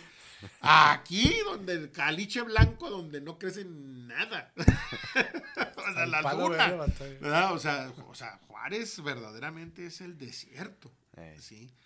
Pero también, pues hay mi libro. ¿Cu- eh, cuál? Que ¿Cuál? estoy escribiendo ahorita. Ya va por publicar, ya está terminado. Se llama Manantial en el desierto, la historia oculta de Ciudad Juárez. ¿y se trata sobre? Se trata sobre, fíjate que acabó siendo, es que cuando voy con esta persona que, que me dice que, que estudie la, la historia, me leo los libros y encuentro estos huecos. Le digo, oiga, pues estos huecos que no han sido escritos. Y digo, luego, pues escríbalos. Y digo, pero ¿cómo le voy a hacer? Pues investigue. Y digo, ¿cómo investigo? Entonces me dio una técnica para investigar que, que es agarrar un tema, un tema antiguo, y luego en el tema comenzar a meterte tan al fondo en el tema que sale la información periferal. Te pongo un ejemplo. Por ejemplo, comienzo a investigar quién construyó las primeras plazas de toros y en, el siglo XIX, final del siglo XIX, principios del XX, está don Mariano Samaniego. Y don Mariano Samaniego, este, eh, pues era el dueño, el que construyó, bueno, la plaza de madera, dueño de la plaza de madera que estaba a un lado de la catedral o de la misión, y luego en 1903 construye en Ferrocarril y Abraham González, en el mismo lugar donde está ahorita la plaza actual, Valderas, eh, construye la plaza de toros de Ciudad Juárez. Que por cierto, acá encontramos una película de muda, del cine muda, mudo, filmada en 1912 en la Plaza de Toros. Oye, de eso Está se trata, de eso se trata El- el, el museo. El museo se. Entonces, ¿Qué fue primero, el libro o el museo? primero fue el libro. El, el- Que es la historia de Ciudad Juárez contada a través de los toros. Así es. Lo que pasa es que la idea no fue tanto promover los toros, aunque acabas promoviéndolos. O sea, eso era algo que a ti te gustaba. Era algo que a mí me gustaba, pero fue un tema para investigar la historia de Juárez. Entonces, por ejemplo, investigué que don Mariano Samaniego era el que, el que construyó la, la- la Plaza de Toros en 1903. Pero investigando a don Mariano Samaniego, pues me di cuenta que era hijo de Miera y Pacheco, el primer ingeniero que el rey de España manda para hacer los primeros planos del Nuevo México. Investigué que Mariano Samaniego era de Santa Fe y su familia, este, pues tiene toda una alcurnia y allá en Santa Fe. Que su tío, eh, hermano de su de, su mamá, era don Ramón Ortiz, que fue un sacerdote que estuvo 60 años al frente de la, de la misión de Guadalupe como párroco. Eh, don Ramón Ortiz es héroe nacional, está enterrado ahí en el cementerio atrás en el templo de San José, actualmente el cementerio que está ahí, y fue el que se le dio el dinero para ir a comprar todos los ranchos o pagarles todos los ranchos a todos los que ven a ser repatriados a México después de la guerra con México y Estados Unidos. Don Ramón Ortiz aparte fue el que administró los recursos de Benito Juárez, que mandó como premio por haber sido hospedado dos aquí el tiempo que estuvo aquí la República durante la segunda intervención francesa. ¿Cuánto tiempo fue? El, Aquí, en Juárez, la, la ¿Cuándo fue sede de la República? República. dos, creo un poco menos de dos años. Pues sí, es bastante. Entonces, ¿no? entonces sí, le dio el 13, lo- el 13% del total recaudado por el gobierno federal en el estado de Chihuahua y con eso se hizo una junta de mejoras mm, eh, de, de obras que presidió Mariano Escobedo y se hizo la remodelación de la sequía, se pavimentó la avenida Juárez, se pusieron las primeras eh, banquetas de madera, se introdujo el alumbrado público con gas, o sea, pero eso lo hice estudiando sobre quién era el dueño de la Plaza de Toros. Bueno, a ver. Y, ahí y- se me ocurrió, a ver, ¿verdad? ahí se me ocurrió que podía contar la historia de Juárez con ejemplos taurinos. ok, Y ese fue el hilo conductor para hacer el museo. que es que- la- que que es- para, y para que el museo sobreviviera, pues le pusimos un restaurante ahí que se llama La Custodia de San Pablo. Ese es, bus- es buscando este concepto de que lo artístico pues necesita buscar la chuleta para Claro. sobrevivir. Oye, a ver, ayúdame a hacer un recuento así como muy puntual entre, le- o sea, lo- los, libros que has ido es- escribiendo, o sea, nada más vámonos de tema en tema. Primero fue este entonces, Francisco Villarreal. el señor Villarreal, y luego, Y Los luego toros. lo- la- los toros. ¿y luego? Eh, híjole, buena pregunta. Fue el manantial en el desierto, fíjate que no ha sido publicado. La historia oculta. Y la historia oculta de, de Ciudad Juárez, pero ese todavía no es publicado, pero fue escrito después del de los toros. ¿Y luego? Aquí lo estoy viendo porque ya no estoy. La, la abuela de la lucha libre. Porque también era entretenimiento y demás. No, porque haz de cuenta que en los carteles que, que comienzo a ver de la- cuando estoy investigando lo de los toros, me comienzo a encontrar carteles de 1905 hasta 1910, donde había funciones de lucha. En ese entonces le decían catch as catch can, agárralo como puedas, catch as catch can en inglés, que es la manera como le dicen lucha libre en Estados Unidos. O sea, la traducción catch as catch can a, a mexicano, a español, Lucha libre. Esa no me la es, sabía. es la lucha libre. Y esa, esa traducción viene porque en la costumbre de la lucha en europea, pues sobre todo la grecorromana, las reglas no te permiten agarrar a nadie de, más que en el torso, este, para poder voltear a todo lo demás. No lo puedes agarrar de las extremidades ni de la cabeza, nomás del puro torso para tumbar. Entonces, en los, las personas, los trabajadores europeos que vinieron al ferrocarril a instalar el ferrocarril, pues no sabían esas reglas. Entonces eh, hacían, ya ves estas las películas como, eh, no sé, el- eh, le tienes que, a ver quién le aguanta 10 minutos al hombre fuerte en la lucha. Bueno, se comenzó a hacer un espectáculo de lucha libre. Catch, ca- agárralo de donde puedas, pero túmbalo. Entonces nace la lucha libre y ese concepto lo ve por primera vez en ese tiempo, entre antes de la década de los 20, un señor que se llamaba Sa- Sa- Salvador Luterot, que Salvador Luterot se conoce como el padre de la lucha libre ¿En dónde? en México, Mm. porque es el que construye la arena, eh, La Arena México. En, en- en la Ciudad de México y es el primero que saca el concepto de los enmascarados. Ok. Órale. Pero la primera vez que él ve un espectáculo de lucha libre es en Juárez y en El Paso. ¿Un catch, un catch as you can? Catch as catch can. As catch Es como trabalenguas. Catch as catch can. Ok. Sí, entonces, entonces Salvador Luterot, entonces, entonces como él, la, la madre de la lucha libre, pues es la Arena México, el padre de la lucha libre es Luterot, pues la abuela de la lucha libre, pues es nuestra región de Juárez y El Paso, que porque aquí, por aquí entró la lucha libre a México. Ah. Los primeros luchadores que Luterot contrata para llevárselos a México, este, son de la zona. Entonces el libro cuenta esto. Qué este- pro. Esta historia. Está Bueno. muy buena esa historia. Sí, yo no. ¿Siguiente libro? ¿O siguiente Eh, la- hice la, el, am, eh, ya llevamos el de- el de Villarreal, el de la lucha, el de los Toros. toros, el, el de... ¿Toros en el resto del estado? Sí, el toros del resto del estado. Eso lo hice porque quería yo a completar la, ahora sí que la historia taurina y tener toda la historia taurina. El, el libro de Juárez es así como de 500 páginas. Y este es chiquito. Hay, en sí hay menos presencia taurina, pero, pero sí, se, sí hay, ¿verdad? En el resto del estado historia taurina y pues quería tener toda la historia del estado. Ok. Y luego hice el, el, el del el estabilización de un Del- río. El del Chami. Sí, del chamizal. Y luego el, el libro de, del botón rojo. Fíjate, por ejemplo, este. Que ese, que ese sí está diferente, ¿no? Sí, este es, este es un libro sobre, muy privado, sobre el botón rojo y sus 100 años. Pero el origen del botón rojo es eh, una campaña política de un candidato que, este, que fue apoyado por el administrador de la aduana. Y entonces eh, usaban un botón, Botón rojo, rojo. de distintivo las señoritas que participaron en, En su campaña. en, en su campaña. Y luego después como que se quedaron picadas, ¿verdad? De, de- que se la habían pasado bien suave. Y entonces, este... Estamos hablando como de inicios de siglo. Los 1920 y entonces haz de cuenta que, que, que deciden pues darle, que- eh, quedarse con el botón rojo, ahí está el botón rojo, mira, Mm. del botoncillo del candidato Rodríguez que fue candidato. Y este, y entonces aquí no había partidos políticos todavía, eran más bien así como clubs políticos. Mm. Y entonces ah, el, am, eh, las señoritas pues le cambian al botón rojo para que sea más así como de flor, ¿verdad? Y, y se convierte en un club social.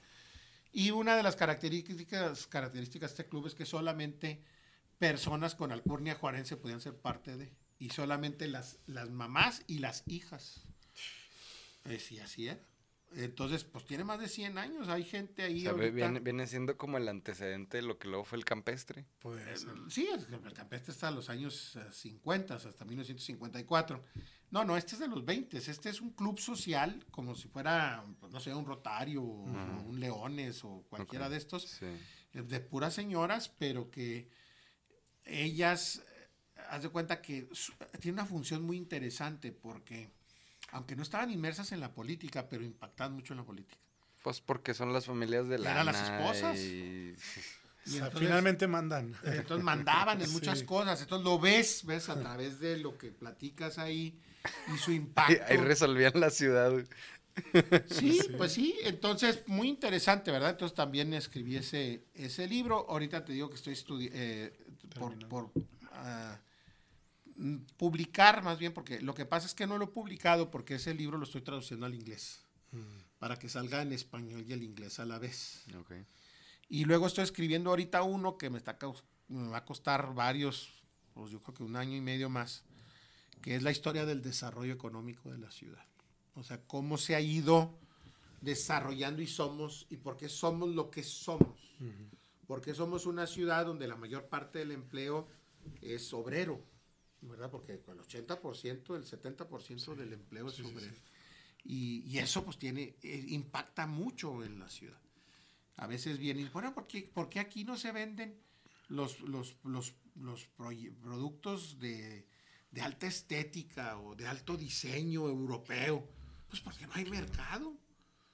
Tenemos un mercado muy chiquito de gente que puede adquirir esos recursos. La mayor parte de la gente es sencilla, gente normal, trabajadora, que requiere y compra solamente lo necesario. Bueno, pero lo necesario. Y además ligado un poquito al otro que estabas diciendo de que aquí no hay tanto una sociedad Más clase media baja. clasista, o sea, que con herencia colonial, en la que le importa ese status quo y esa, esa burguesía, así. Sí la ha habido, pero creo que la ciudad cuando creció y conforme se ha ido conformando como ciudad migrante, pues no, no, no es tan Es característico, ¿va? Mira, yo, yo creo que sigue existiendo, porque ahí está. O sea, hay, hay grupos, la, pero ya son tan minoritarios que les cuesta mucho trabajo ser. Mm. O sea, ya ellos mismos. ah, pero hay gente que se aparta muchísimo, gente de, pues, de que no, uf, no se quiere mezclar con los demás, ¿verdad? O no les conviene mezclarse con No, los bueno, demás. y en todos lados y en, todo, en toda la Sí, pe- sociedad. pero ¿verdad? aquí pues, es tan abierto, tan, o sea, todos contra todos, ahora sí, ¿verdad? Que, que, pues la ciudad, miren, la, la democracia es el sistema de gobierno más ineficiente que puede existir. Es el más ineficiente. Porque le tienes que preguntar su opinión a todos. Y de aquí a que escuchas a todos, hijo, una paciencia que debes de tener. Que en realidad no se termina pudiendo. Pero. Así es- no, pero déjame decirte, es el que mejor funciona. ¿Por qué? Pues porque así está. O sea, los países democráticos es lo que mejor funciona. Pero mira, te voy a poner un ejemplo.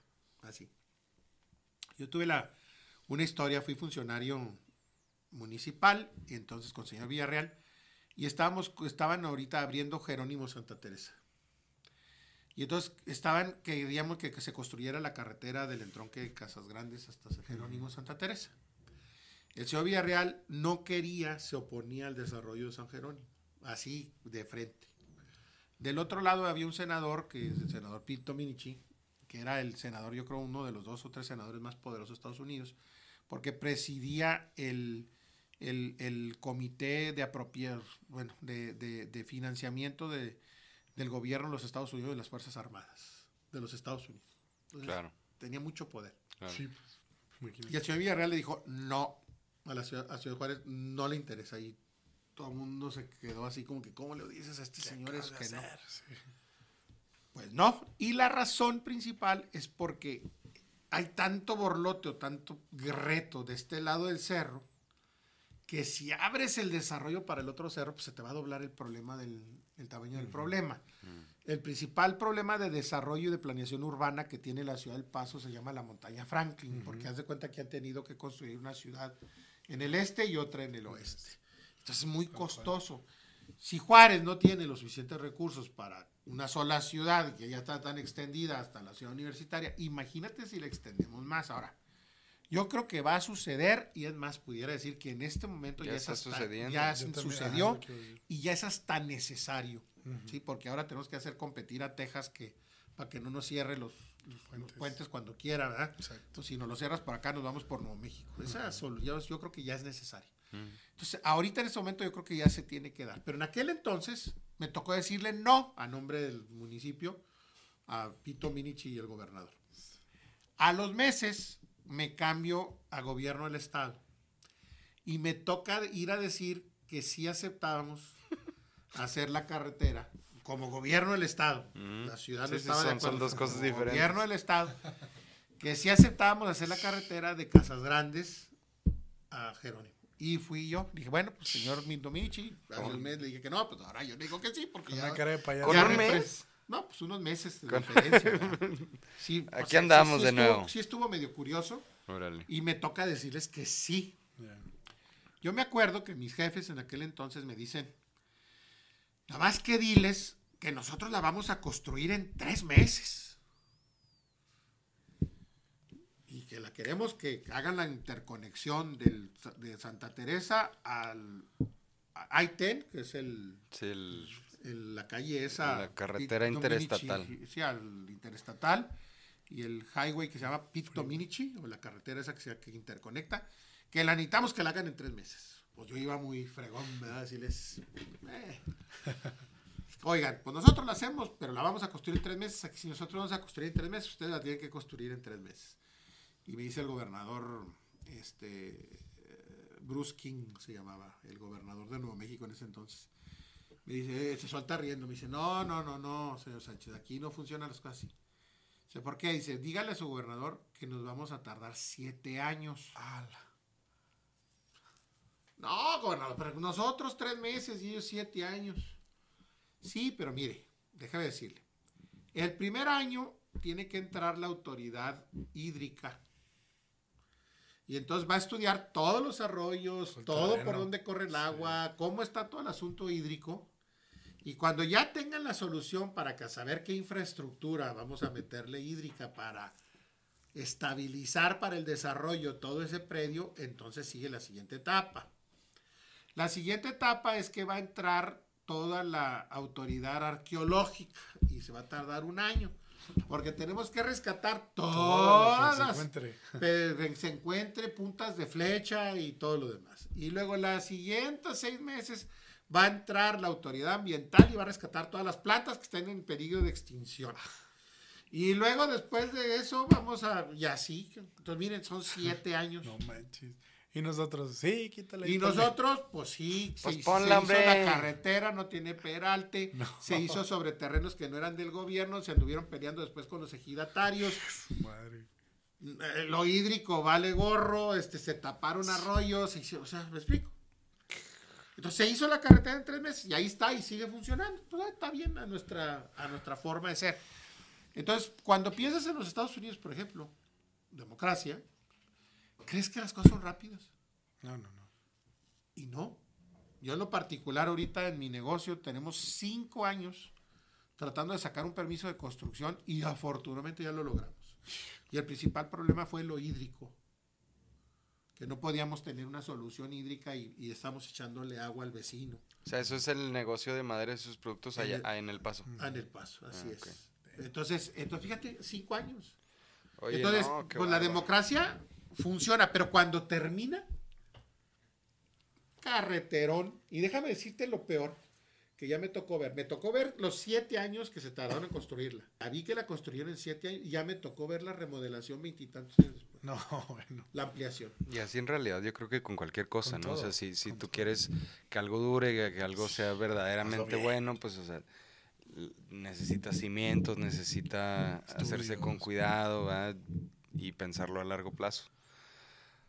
Pues sin duda que, que hasta este momento tu vida ha sido, yo creo que pensar en, en el largo plazo y, y en las instituciones y en recon- recordar nuestra historia. Muchas gracias. Muchas gracias. Del- Y cantar, ¿eh?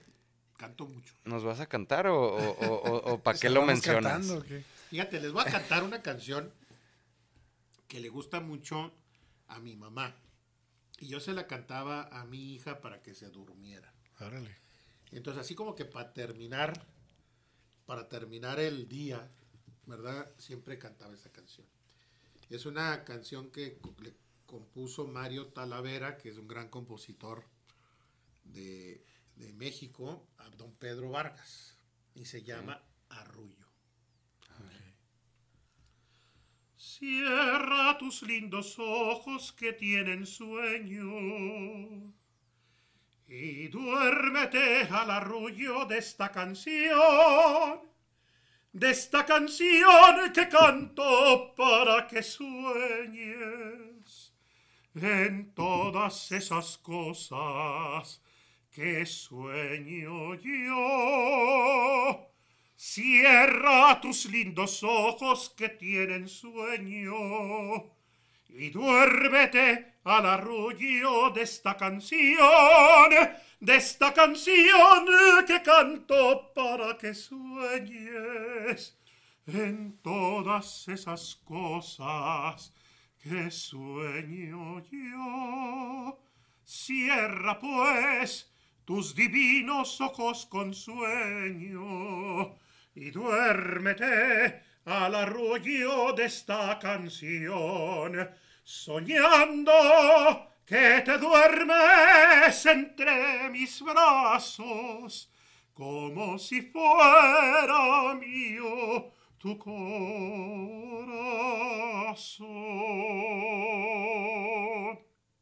Damn. Nunca antes cerrado un episodio tan, tan bien. Muchas gracias, José. Pues ya nomás aviéntate las La de pregunta de ley. las de Las ley. de ley. Y yo creo que, que hemos hecho algunas otras que ya se han marcado como pregunta de ley.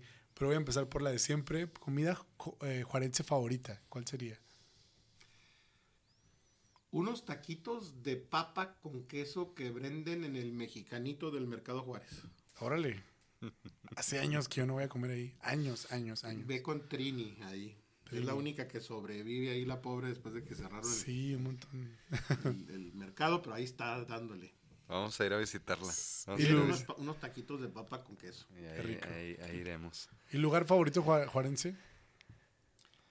Hay muchos. Fíjate que yo disfruto mucho ir a la misión de Guadalupe. Ok. eh, porque es un edificio que desde 1669 tienes abiertas sus puertas para el servicio de la ciudad. Es un símbolo, no ha cerrado, no más que durante la época cristera, el año ese del 28, del 27-28, cuando hubo cierre de templos. Este, pero es un edificio que ahí está, ¿verdad? Enseñándonos que debemos de construir en altito para no inundarnos, ¿eh? este, viendo cómo se maneja la luz interna eh, adentro sin necesidad de focos. Los acabados de madera. Los acabados de madera y la, la primera madera aserrada que se trajo a esta ciudad. O sea, por eso para mí ahí es este... Que fíjate, ya no hablamos casi de madera, pero, pero en otra ocasión. Así es. Este, y entonces, pues, la, la misión de Guadalupe eh, eh, para mí es un lugar que me gusta mucho. Eh, me gusta mucho el chamizal, fíjate. Órale. Este, voy muy... Seguido. Y pues sí, trato de, de irme a acostar ahí un ratito abajo de un árbol. Qué ¿verdad? rico. Este, y, y me gustan mucho las dunas en la noche. He acampado muchas veces en las dunas. Y, Ah, sí. y sí, sí. Gran vista, ¿no? De joven, de joven eh, una de nuestras grandes diversiones era que nos dejaran en Guadalupe y en la noche cruzar toda la noche y nos, nos, nos recogieran en Samalayuca. Wow. Se podía, ¿verdad? Ahora no Sí, se puede. pero Es que tú eras scout, ¿verdad? Así es. Oye, y si pudieras decirle algo para que todos los juarenses lo escucharan, ¿qué dirías? que descubran la historia de su ciudad. O sea, que necesitamos mucho unirnos, o sea, tenemos situaciones, retos siempre como ciudad. Somos una ciudad que por nuestra localización geográfica, ¿verdad? Que estamos en el punto donde se tocan dos culturas tan diferentes como son las de Estados Unidos y México. Este, siempre vamos a estar sujetos a retos y a, y a, pues, experiencias, que algunas buenas y algunas malas. Y todas ellas, o sea, lo que yo he aprendido de leer es eh, que los problemas los resuelven los habitantes locales, no tanto la autoridad, ni siquiera las autoridades de ciudades, sino los habitantes, el habitante común y corriente, el empresario, el maestro, el líder, el artista, eh, platicando con los vecinos, platicando con las necesidades de lo que nos duele, es- surge la, la idea para resolver el problema. Entonces, pues, que necesitamos todos darle más tiempo a lo comunitario, La participación ciudadana a la participación en favor de tu de ciudad. tu ciudad, prácticamente. Muy bien. Pues voy a dejar una dinámica. eh, todavía tenemos playeras, ¿verdad? ¿Sí? Eh, pues hablando mucho de la ciudad y que, y que ahorita, digo, ahorita es eh, Ciudad Juárez, pero antes, antes, muy, muy, muy antes, y ahorita José Mario dijo el nombre por ahí de la ciudad, al inicio de, pues de, de- de la ciudad, cuando se construyó. Si alguien tiene el nombre exacto de cómo se llamaba en sus inicios Ciudad Juárez, y que sea la primera persona que nos lo mande por mensaje al podcast juarense, le daremos una, una playera del podcast juarense. ¿Cuál de los medios? ¿El que sea? Yo creo que Instagram, ¿no? Nos quedamos con Instagram. O bueno, el que sea. Estamos en Instagram, en, en Spotify, en TikTok, en, en Facebook, eh, por ahí. El primerito, el primerito mensaje que nos llegue con el nombre correcto, les vamos a dar una playera de- del podcast Juarense. Pues nada, para irnos con premio pronto. Con una playera y una, y una postal de... Órale, de, de una de las cervezas. Órale. De pronto y hasta la cerveza, si quieren. Nos queda una. Muchísimas gracias, gente. Nos vemos aquí, pronto. aquí andamos. Saludos. No se olviden de suscribirse, de poner campanita y todos esos rollos. Gracias. Gracias. Gracias, José Mario. Este episodio es patrocinado por Madera y sus productos. Te invitamos a conocer su museo de la madera aserrada en sus oficinas. Madera y sus productos, una empresa 100% juarense.